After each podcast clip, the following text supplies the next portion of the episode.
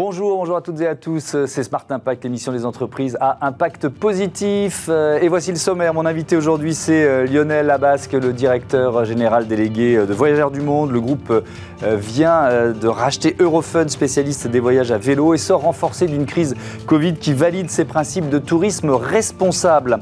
Pour le débat de Smart Impact, je vous propose un zoom sur l'industrie du lin, une production euh, française, européenne, moins polluante, mais encore très minoritaire dans nos achats. Et puis dans Smart Ideas, notre rubrique consacrée aux startups éco-responsables, on va découvrir ensemble Green Deepact et sa boutique d'échange de vêtements. Voilà pour les titres, c'est parti, c'est Smart Impact.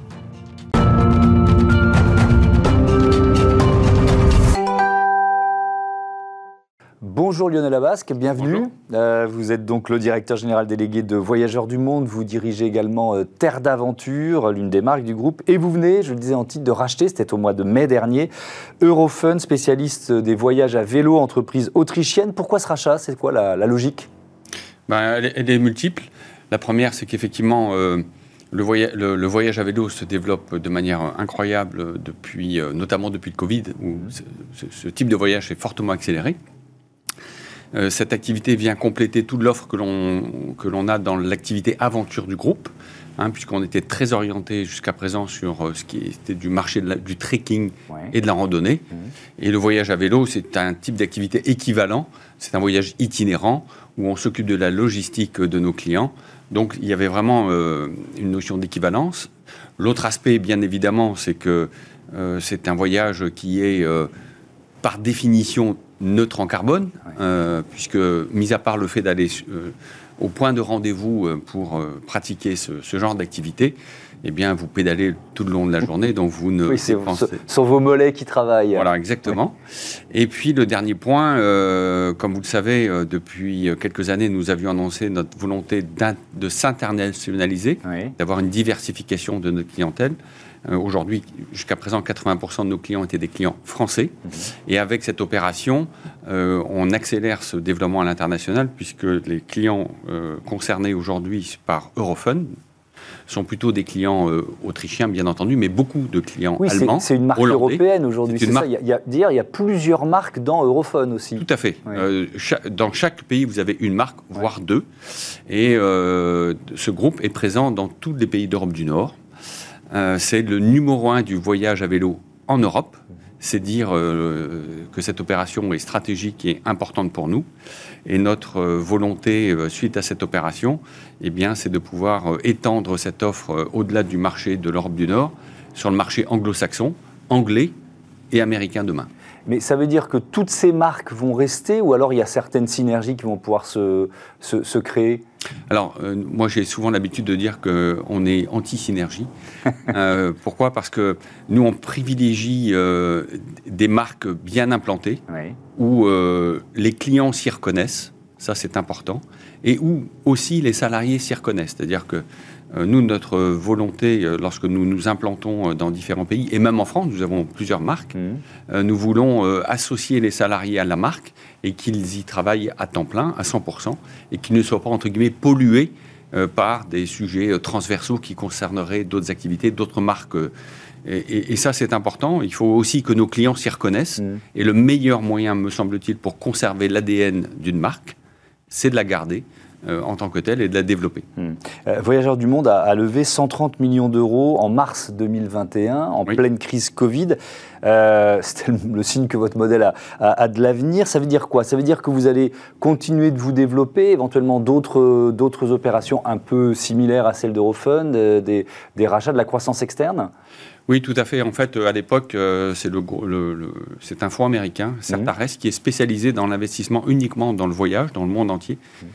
euh, qui est venu, euh, enfin, qui nous a contactés. Hein. nous n'étions pas demandeurs, on va dire, pour s'appuyer sur Voyageurs du Monde, pour développer le groupe à la fois sur le, le voyage sur mesure et le voyage d'aventure, de l'accélérer à l'international et d'en faire, dans les années qui viennent, le numéro 1, numéro 2 mondial. Donc c'est dire l'ambition que l'on a. Mmh. Et euh, effectivement, ben, euh, autant euh, avant le Covid, nous avions des réserves financières pour nous développer tranquillement. Le Covid nous a effectivement pénalisés, hein, puisque nous avons utilisé une partie de ces réserves, mais pas la totalité. Mais cette opération nous permet ben, du coup d'avoir des, moyens financiers euh, que nous n'aurions jamais imaginés, même avant le Covid, mmh. et pour accélérer ce développement à l'international. Et effectivement, maintenant, notre velléité, euh, après cette opération en Europe du Nord, c'est d'accélérer notre développement euh, sur le marché anglais mmh. et bien entendu sur le marché américain, puisque notamment aux États-Unis, les Américains sont extrêmement friands de voyages à très haute valeur ajoutée et euh, ce que ce que ce qu'est capable de produire Voyageurs du Monde, la marque Voyageurs du Monde dans ce domaine-là, euh, répond, à mon avis, à ce, à ce profil de client-là. Alors, si on passe à, des questions un peu plus générales, on va dire, sur le marché du, euh, du tourisme, est-ce qu'on peut enfin parler de, de sortie de crise ou est-ce que c'est encore un peu trop tôt? Oui, on peut, on peut clairement parler de sortie de crise, mmh. puisque à notre échelle, à notre niveau, depuis maintenant quelques mois, on a retrouvé les niveaux de vente de 2019. Euh, on est même au-delà des ventes de 2019 sur les derniers mois, derniers mois passés. Alors, on va évidemment, euh, sur l'ensemble de, l'année, souffrir du fait que sur le début de l'année, on, a, euh, perdu tous les départs, notamment sur l'Asie, hein, puisque, je vous le rappelle, à la fin de l'année 2021, un nouveau euh, variant, euh, l'Omicron, euh, mm. a, comment dire, a ralenti les ventes et donc nous avons perdu les départs sur le début de l'année. Mais globalement, sur l'année 2022, on fera une année très correcte, très mm. proche de l'année 2019. Donc c'est vrai chez nous, mais c'est vrai dans l'ensemble des acteurs du tourisme. Le, secteur du tourisme, il sort forcément changé de cette crise sanitaire? Et est-ce que, c'est la question subsidiaire, euh, cette crise, elle valide pas d'une certaine façon le, modèle qui est, le vôtre euh, d'un, on va dire, d'un, tourisme durable quoi? Oui, oui, c'est sûr que, bon, d'abord à très court terme, on en est sorti d'un point de vue vente, mais par contre, d'un point de vue logistique, pour l'été qui nous attend, ça va être encore compliqué. Hein, Comme vous l'avez, vous l'avez constaté, il y a de nombreuses grèves euh, qui se profilent. Euh, il y a des pénuries de personnel. Il y a des pénuries de personnel. on a des gros problèmes euh, au niveau de l'aéroport de Paris sur la gestion des bagages. Mhm. il, y a, il, y a, près de 20 000 bagages aujourd'hui qui sont en souffrance. On ne sait pas, on sait pas si les clients finiront par les retrouver. Donc c'est un vrai problème à très court terme. Et là, je pense que euh, que ce soit l'ADP ou certaines compagnies aériennes, n'ont pas joué le jeu euh, de l'anticipation de cette reprise d'activité, mmh. euh, très clairement, notamment au niveau des conditions salariales. Vous savez que les ADP étaient en négociation salariale avec leurs salariés depuis le mois de janvier sur des propositions de l'ordre de 0,50% d'augmentation, ce qui est tout à fait ridicule, me mmh. semble-t-il.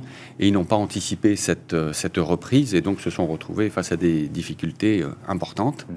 Euh, ce que nous n'avons par exemple pas fait. Hein. Nous avons vraiment anticipé une reprise de l'activité et nous avons octroyé des augmentations de 5% à l'ensemble de nos salariés depuis, depuis deux mois. Euh, donc ça, c'est des points qui restent encore fragiles.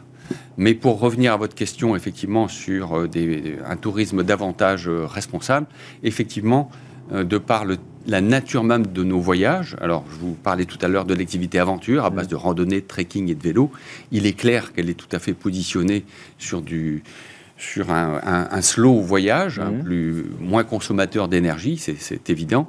Et sur la partie sur mesure, où malgré tout on voyage euh, sur du, du, long courrier, on est quand même positionné davantage sur du voyage itinérant pour découvrir un pays, sur du voyage individuel, que ce soit en couple, en famille ou entre amis euh, où effectivement on a un impact plus faible naturellement, et puis sur, euh, lorsque l'on voyage, sur de la consommation locale. Mmh. Mais comment réduire l'impact, je reste sur le secteur, hein, l'impact du tourisme, sans le réserver aux privilégiés? Euh, si on se dit le tourisme de masse, effectivement, est un tourisme euh, destructeur, il y, a, un mouvement, je crois que c'est en Corse, à Ajaccio, contre les, super, euh, les super paquebots, comme ce qui s'était passé à, Venise. Ok, mais, mais si c'est pour réserver les, voyages aux élites, ça va pas non plus. Quoi. Non, j'entends, et d'autant que la tendance dans les, dans, les années qui viennent va être malgré tout à la hausse du prix des billets d'avion, mmh. du fait du, du prix d'énergie, du fait de la nécessité pour les compagnies aériennes de reconstituer leurs réserves. Donc, euh, effectivement, par rapport à cela, euh, il y, a plusieurs axes. Le premier, c'est que euh, on sera peut-être amené dans les années qui viennent à voyager moins longtemps, moins souvent, pardon, mais plus longtemps. Mmh. Ça, c'est un, premier axe. Le deuxième axe, c'est que, on l'a vu pendant le Covid, les Français ont redécouvert la France. Je pense qu'il y, a un vrai sujet de, de, de, de développer le tourisme sur l'ensemble du territoire et non pas uniquement sur les côtes et la montagne. Mmh. Et puis, on peut aussi redécouvrir des zones plus proches. Hein, comme l'ensemble de l'Europe, où on peut cette fois-ci prendre davantage le train que l'avion, et donc à des conditions tarifaires plus abordables. Mmh. Est-ce que, dernière question, le, le, calcul de son impact carbone, c'est devenu un, argument euh, ou une demande des voyageurs, ça? Non, c'est pas devenu un argument commercial, loin mmh. s'en faut. Euh, par contre, nous, à notre échelle, depuis maintenant 10 ans, on le calcule, mmh. euh, cet impact carbone, de manière tout à fait rigoureuse, mathématique, scientifique. Et puis surtout, depuis 10 ans, euh, on a décidé d'absorber cette empreinte carbone avec nos projets de reforestation. Hmm. Et euh, on est les seuls tour opérateurs, de, ce que j'en connais, à l'échelle mondiale à le réaliser. On le réalise pour le compte de nos clients, mais euh, on n'en fait pas un argument marketing. Je pense qu'on doit tous être responsables chacun à son niveau et participer à la préservation de l'environnement. Et c'est ce que nous faisons, nous, dirigeants de cette entreprise, avec nos salariés. Euh, parce que d'un point de vue strictement philosophique, euh, on considère que chacun doit apporter sa part. Merci beaucoup Lionel Abasque euh, d'être venu nous présenter voilà, les, les, derniers résultats et les tendances du marché. Bon vent à, à, Voyageurs du Monde et à Terre d'Aventure. on part tout de suite à la découverte de la filière du lin.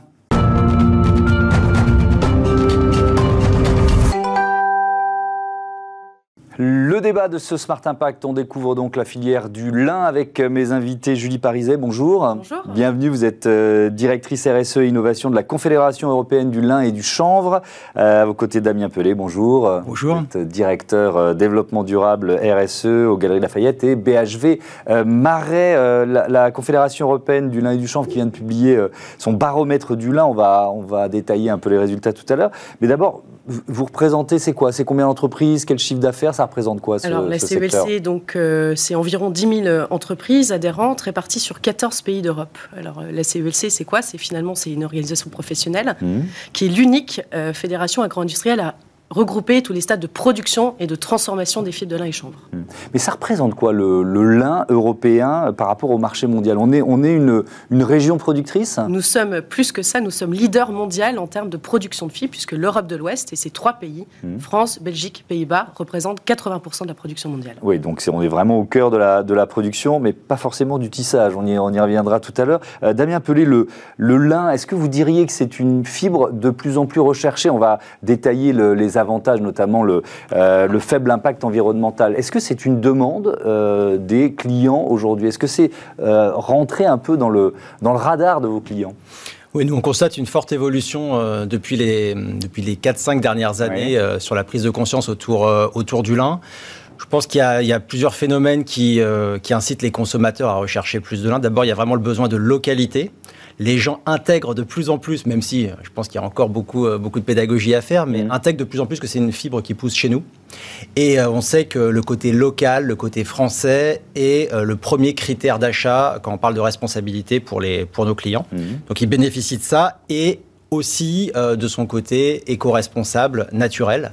Donc ces deux facteurs font que de plus en plus de clients sont en attente de cette fibre qui a très bonne réputation, hein. mhm. très bonne réputation en France et de plus en plus de marques, alors dans la maison mais aussi dans la mode et également dans les plus grandes marques de mode commencent à utiliser et développent des collections en lin. En tout cas, on l'observe clairement aussi bien en Galerie Lafayette qu'au BHV Marais. Mhm. Euh, le, baromètre 2021, euh, Julie Pariset, quelle est la principale leçon de cette année? Les consommateurs souhaitent connaître les produits qu'ils achètent et le lin est perçu comme une matière à impact environnemental euh, remarquable. Mmh. Donc c'est un levier euh, majoritaire, il est aussi perçu comme une matière qui est parfaitement, dont la traçabilité est parfaitement clé. Et c'est aussi notre enjeu, nous, de le promouvoir auprès des consommateurs, d'avoir à la fois des marques de traçabilité mhm. euh, qui puissent remonter toute la chaîne de production et de transformation. Mais le lin, c'est de la mode, mais aussi de la déco. J'ai appris ça, je l'avoue, en, en, préparant l'émission. Le marché du lin, c'est 60% euh, textile habillement, également 30% sur tous les marchés de la décoration, de l'ameublement, mais également 10% sur des débouchés moins connus, des débouchés dits industriels, notamment dans les composites haute performance. Mhm. Est-ce que ça reste quand même un marché de niche, Damien Pelé, si on se compare à l'ensemble du, marché. là, je reste sur la mode? Bien sûr, ça reste un, ça reste un petit marché mmh. euh, en comparaison, euh, si on compare les fibres synthétiques, qui sont à peu près 60% du marché, mmh. euh, le coton, plus de 30%, ça reste, ça reste un petit marché, mais en croissance, qui pèse peut-être dans les, dans les 1-2%, c'est ça du, marché? Alors, le lin, c'est 0,4% de fibres textiles dans le monde. D'accord, donc il y a vraiment une belle marge de, progression, surtout avec cet euh, argument euh, environnemental. Pourquoi est-il plus vert que les autres? Il y, a pas mal de choses à dire hein, si on détaille. En tout cas, la culture est vertueuse. C'est-à-dire qu'elle pousse sous nos pieds. C'est une culture locale. Elle est faite de manière raisonnée. C'est-à-dire qu'elle rentre dans une. C'est une culture de rotation, hein, complémentarité des autres cultures, mmh. le blé, le colza, ce qui permet de préserver les sols. Elle est sans irrigation, sauf en cas de circonstances exceptionnelles. Elle est sans OGM et elle, subit un ruissage euh, naturel de transformation de la paille en fibre. Et puis c'est une fibre aussi qui est zéro déchet. L'entièreté des coproduits sont valorisés dans différentes industries. J'insiste sur l'eau. C'est euh, une, une, fibre qui n'a pas besoin de beaucoup d'eau par rapport à d'autres. L'eau de pluie suffit, sauf que force est constatée. Voilà, avec la sécheresse, oui. Effectivement, c'est un sujet. Mhm. Et il se peut qu'il y ait un peu d'irrigation à certains, à un stade euh, important euh, dans, la croissance de la plante. Mhm. Euh, Damien Pelé, le lin va s'exposer dans les vitrines du BHV Marais à, partir du, du 27 août. En quoi consiste cette opération? Alors c'est dans le cadre d'une opération qui s'appelle cette année Bonjour Paris. C'est la cinquième année qu'on euh, expose euh, le lin, qu'on a un partenariat avec la CELC. C'est vraiment une volonté du grand magasin depuis tout ce temps-là euh, de sensibiliser le grand public aux vertus de, cette matière, aussi bien environnementale qu'esthétique évidemment. Donc l'opération va consister alors en vitrine à, présenter la fibre de lin, à montrer toutes ses applications. On a même un skateboard où, on intègre de la, de la fibre de lin. Donc il y aura, il y aura également des pop-up de marques maison, mode, de la beauté également. En fait, on va montrer toutes les applications euh, du lin dans les différents secteurs du, grand magasin, à, tous les étages, en faisant toujours œuvre de, pédagogie et, euh, et, bien sûr en, le montrant, en le scénarisant, de, comme on sait bien faire au BHV, euh, de la plus jolie des manières. Hmm. Julie Pariset, on, parlait de, pédagogie et d'information et, de marché de niche. Ça, c'est l'un de vos axes d'action, j'imagine. Faire connaître le lin, peut-être même au design, enfin aux créateurs aussi. Oui, on accompagne les créateurs, on leur offre euh, une offre de sourcing et finalement mm. l'objectif c'est de pouvoir euh, apporter et de s'appuyer sur les qualités environnementales et innovantes de nos fibres qui sont garanties par deux marques de traçabilité, European Flax et Masters of Linen, et qui apportent garantie de traçabilité et d'origine. Mm. Et, donc les, créateurs, justement, euh, ils, le délaissaient un petit peu? Comment, c'est, quoi leur, leur rapport au lin aujourd'hui? Pense que c'est une fibre, oui, qui a, à une époque a été délaissée, apparue, euh, euh, apparu un peu désuète et maintenant devient extrêmement moderne. En réalité, on voit que c'est quelque chose qui, euh, qui dans, les, dans les marques de mode les plus tendances, revient totalement à, totalement à, totalement à la page, à l'ordre du jour. Mmh. le, groupe Galerie Lafayette s'engage pour une mode plus responsable, avec notamment ce label Go for Good qui a été lancé en 2018. C'est quoi l'objectif? Alors l'objectif, en fait, c'est d'essayer de, de remplir un, manque. On, réalise que de, plein de marques communiquent sur des allégations environnementales, sur des vertus environnementales de leurs produits. Et euh, là-dedans, il y a des choses vraies, il y a des choses moins vraies. Donc, on s'est dit qu'on avait un rôle à jouer pour faire le tri, je dirais, entre euh, ce qui avait une véritable plus-value, ce qui en avait moins. Et on a écrit un cahier des charges qui, permet d'identifier des produits Go for Good, donc dans le secteur de la maison, dans le secteur de la mode, euh, pour permettre faciliter l'identification par les clients de ces produits plus vertueux notamment environnementales ou également qui sont fabriquées en France. Et le lin, depuis le départ, a été sélectionné comme une fibre, euh, quand elle est européenne, intrinsèquement, euh, intrinsèquement euh, plus responsable et faisant partie de notre, de notre cahier des charges Go for Good. Ça, suppose quel type d'action depuis 4 ans que vous avez pu mener C'est un travail, je dirais, de, de, chaque instant qui mobilise des centaines de personnes dans l'entreprise au quotidien. Ça consiste à, en permanence, aller au-devant des marques pour identifier l'offre de produits qui pourraient être qualifiées. Si elles n'en ont pas, les inciter à en avoir, à en avoir plus toujours. L'idée, c'est mhm. vraiment de créer, un, de créer un cercle vertueux et après de, signaler ces produits en magasin. Le travail également consiste à relever la barre. Euh, en fonction de, des évolutions du marché. On a écrit un cahier des charges en 2018 avec certains critères mhm. et on s'est rendu compte en 2022 que certains, alors c'est pas le cas du lin, étaient devenus des standards du marché. Nous, euh, notre rôle n'est pas forcément. Vous voulez être mieux disant, quoi. Voilà, exactement. Donc, tout notre, euh, ce qu'on cherche à faire, notre positionnement, c'est pas de dire on veut 100% de produits Go for Good dans le magasin, mm. parce qu'en réalité, ça n'aurait pas trop de sens, puisqu'on peut toujours aller plus loin. Donc, notre idée est de changer les règles de temps en temps, dès qu'on réalise qu'un critère est devenu trop facile à atteindre et que c'est une bonne nouvelle parce que le marché a monté, mmh. eh ben on relève le niveau de jeu en permanence dans l'optique d'avoir en permanence jamais plus de 20%, on va dire, d'offres qualifiées qui représentent ce qui se fait de mieux à un instant T en matière, euh, en matière de mode ou de, produits euh, éco-responsables. Mmh. Euh, Julie Parisier, je reviens au, au, lin. On pourrait dire récolté en Europe, tissé en Chine. Oui, on pourrait dire ça. On pourrait dire récolté en Europe, tissé en Belgique et tissé en Italie. Oui, mais majoritairement tissé en, tissé en Chine quand même, aujourd'hui encore. Alors, ce qu'il faut comprendre, c'est qu'il y a une dynamique d'innovation européenne qui est soutenable, avec une offre locale, on va dire, hein, par rapport à où on se situe, et puis il y a une offre aussi avec des bassins de consommation qui sont mondiaux. Donc le lin est finalement s'inscrit dans une globalisation complètement apaisée mhm. par rapport à une production de fibres et une chaîne de valeur qui s'inscrit finalement en Europe, une chaîne de transformation, mhm. mais également au-delà, parce que les bassins de consommation sont mondiaux. Il y a des filatures euh, en France aujourd'hui de lin Il y a des filatures qui euh, sont... Sur recret, c'est ça? Exactement. J'ai vu ça dans le Finistère, si je ne me trompe Alors, il y a cinq filatures euh, qui sont en Europe aujourd'hui. Hein, euh, et zones remèdes. Et puis, il y a aussi euh, des projets et, euh, en cours en France, notamment, il y en a trois implantés qui sont opérationnels, une en Normandie, une dans le Nord, une en Alsace, mmh. et un projet à venir en Bretagne. Et il y en a deux également projets au Portugal, puisqu'aujourd'hui on est sur une notion aussi européenne. Donc ça veut dire que le, marché se, se, recentre euh, sur lui-même en quelque sorte, c'est ça? Se recentre sur lui-même euh, pour offrir et répondre aussi à une demande. Et euh, les baromètres, les différentes études le démontrent aussi, hein, d'un produit, d'un produit local, en hmm. intégration verticale, sur, en tout cas sur l'Europe. Oui, alors là, ce n'est pas exactement pour vous, mais c'est pour les marques qui, qui viennent dans vos, euh, dans vos grands magasins. Euh, ce sont aussi des marques qui cherchent à, à afficher justement euh, du local, du Made in France et des, et des fibres responsables qui, qui, vont tirer derrière elles toute leur chaîne de valeur, c'est ça? C'est ce qui est en train de se passer? C'est exactement ça. Je pense qu'on a il ne serait pas raisonnable de se dire que demain, euh, tout le lin euh, récolté en France sera, sera, sera tissé, filé en France. Mm. Mais il y a probablement une marge de progression à avoir.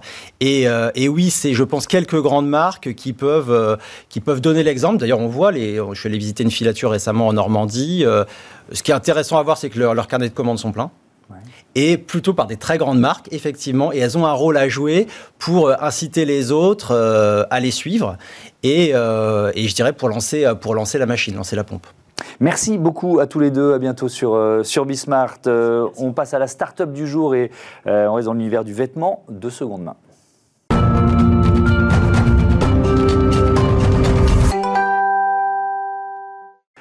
Bonjour Camille Courmont, bienvenue. Vous êtes la fondatrice de Grindy Park euh, Pacte. Vous l'avez créé quand et pourquoi? Bonjour.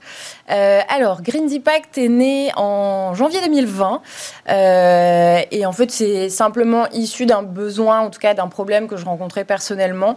J'étais une très grande consommatrice euh, de mode, de la mode à petit prix mmh. et, euh, et, finalement à un moment donné, prise de conscience écologique, j'ai un peu remis en question cette consommation. Je me suis dit, ok, quelles sont les alternatives aujourd'hui qui existent? Donc, Évidemment, il y avait les, plateformes d'achat-vente en ligne, ce qui me convenait pas trop. Moi, J'aime le plaisir euh, du shopping euh, physique, j'aime mmh. pouvoir essayer les vêtements. Et finalement, je me suis dit, bon, bah, on a toutes euh, des fringues qui traînent dans nos placards comment on peut faire pour les mettre en commun et euh, permettre, entre guillemets, d'en faire un espèce de sourcing de, seconde main sur un principe, euh, en tout cas sur une façon de consommer qui est autre et qui serait plus circulaire. Alors, on, est, c'est, à la fois une boutique, euh, une plateforme digitale, ça, ça fonctionne comment Green Pact? Oui, alors donc c'est avant tout une boutique, donc on est situé à Lille. la boutique, c'est vraiment le lieu des échanges de vêtements, le lieu aussi des échanges de proximité, retour au commerce local, mmh. où les clientes nous amènent les pièces qu'elles ne portent plus. Nous, on va les vérifier, c'est-à-dire qu'on garantit quand même un contrôle euh, qualité. Et en fonction du nombre de pièces qu'on va leur valider, elles vont pouvoir en choisir autant directement euh, en boutique. Donc c'est du troc. Exactement. Hmm. On, est, on propose vraiment un service d'échange euh, de vêtements qui est basé sur, sur du troc. Hmm. Et pour la partie digitale, on a une interface qui est digitale qui ne permet pas encore de faire des échanges en ligne. Mais par contre, on propose un parcours de gamification, c'est-à-dire qu'on accompagne nos clientes vers un mieux consommateur donc on les challenge, on les félicite et on les valorise euh, à, travers, euh, à travers ce parcours. Hmm. Vous parlez de seconde main, nouvelle génération, pourquoi? Parce que finalement, ce, ce, que je propose avec Green Pact, c'est vraiment de sortir du modèle de consommation traditionnel qui est j'achète, je possède et je vends, ou en tout cas j'essaye de vendre. Mmh. Là, on est vraiment sur un, un format qui est 100% circulaire, qui nécessite de désencombrer son dressing pour pouvoir utiliser les ressources qu'on a déjà, qu'on possède déjà, et renouveler. Euh, et donc on est vraiment sur un circuit euh, qui est fermé et circulaire. Hmm. C'est quoi le modèle économique de Green Deep Act? Si c'est du, troc, vous intervenez où? Comment, vous gagnez votre vie? Alors en fait, le modèle économique de l'entreprise repose sur l'accès aux, services. Donc on a un système euh, de passe, donc ça fonctionne comme un système un peu d'adhésion finalement. Hmm. et on a trois offres qui permettent soit de faire des échanges de façon ponctuelle, donc à la pièce, soit on a un abonnement mensuel sans engagement, ou alors un accès euh, à l'année qui permet vraiment de renouveler euh, son dressing pendant un an grâce à l'échange. C'est quoi les tarifs? Alors l'échange à l'unité, c'est 4 euros par euh, pièce échangée. L'abonnement mensuel, il est à 28,90 euros par mois et permet de faire des échanges autant que souhaité. Mhm. Et pareil pour l'année, donc c'est 179 euros et ça donne un accès pendant 12 mois à la boutique. Alors cette boutique, justement, vous, vous, vous, la vouliez comment? Il fallait qu'on ait un peu l'impression de rentrer, puisque vous dites, moi, moi j'aime bien finalement ce contact physique avec les, les vêtements. elle ressemble à quoi cette boutique? Alors la boutique, euh, elle est très jolie. Euh, l'idée, c'était vraiment de reprendre les codes euh, merchandising les plus proches d'un commerce de neuf, d'une boutique neuve. D'accord, donc mon impression, c'est de rentrer dans une boutique qui propose du neuf. Exactement, c'est-à-dire L'idée derrière, c'est aussi de valoriser l'image de la seconde main qui aujourd'hui peut encore être un peu euh, bafouée, entre guillemets, avec mmh. euh, des friperies. Donc la volonté, c'était d'avoir euh, une boutique aérée, avec des vêtements rangés, triés par taille, triés par couleur, où ça sent bon, où il ne faut pas fouiller dans les bacs, où on a la possibilité d'essayer. Donc c'était vraiment de une boutique traditionnelle, mais finalement avec des produits de, de seconde main. Hmm. C'est quoi les perspectives de Green Deep vous, Vos ambitions, euh, c'est d'ouvrir d'autres boutiques, euh, peut-être dans d'autres régions? Oui, c'est ça. L'idée, c'est vraiment de pouvoir permettre au plus grand nombre euh, d'accéder à cette nouvelle façon de consommer, entre guillemets. Donc ça hmm. passe évidemment par l'ouverture d'autres points d'échange. et aussi, on est en train d'étudier l'opportunité de digitaliser le, le, service, pareil, pour permettre à celles qui ne sont pas forcément en ville ou euh, pas sur l'île, en tout cas pour l'instant, de, pouvoir quand même faire des échanges de vêtements. Mais justement, cette, euh, cet euh, axe-là de, développement, qu'est-ce qui freine pour, pour, voilà, pour, pour, proposer ce service supplémentaire sur, sur smartphone, tout simplement? Ce qui freine, c'est la vocation première de la boutique qui était de revenir sur un commerce physique, d'éviter l'envoi des colis, eh finalement d'éviter aussi cette contrainte, parce que moi c'est une contrainte que j'ai rencontrée, qui était euh, prendre des photos, envoyer des colis, euh, mmh. rédiger des annonces. Là c'est simple, on arrive avec son sac de vêtements, on le dépose, il y a un contrôle qualité qui est fait, et on va faire notre shopping euh, aussi facilement. Et c'est vrai qu'en pour l'instant, on n'a pas trouvé la pirouette euh, pour que d'un point de vue digital, ce soit aussi fluide et aussi euh, sans contrainte. Oui, et, cohérent effectivement avec le modèle initial. Merci beaucoup Camille Courmont d'être venue nous euh, présenter Green Deepak dans ce numéro de Smart Impact. Voilà, c'est la fin de cette émission. Un grand merci à, à toutes les équipes de Bismart et merci à vous, fidèles à la chaîne des audacieuses et des audacieux. À très vite.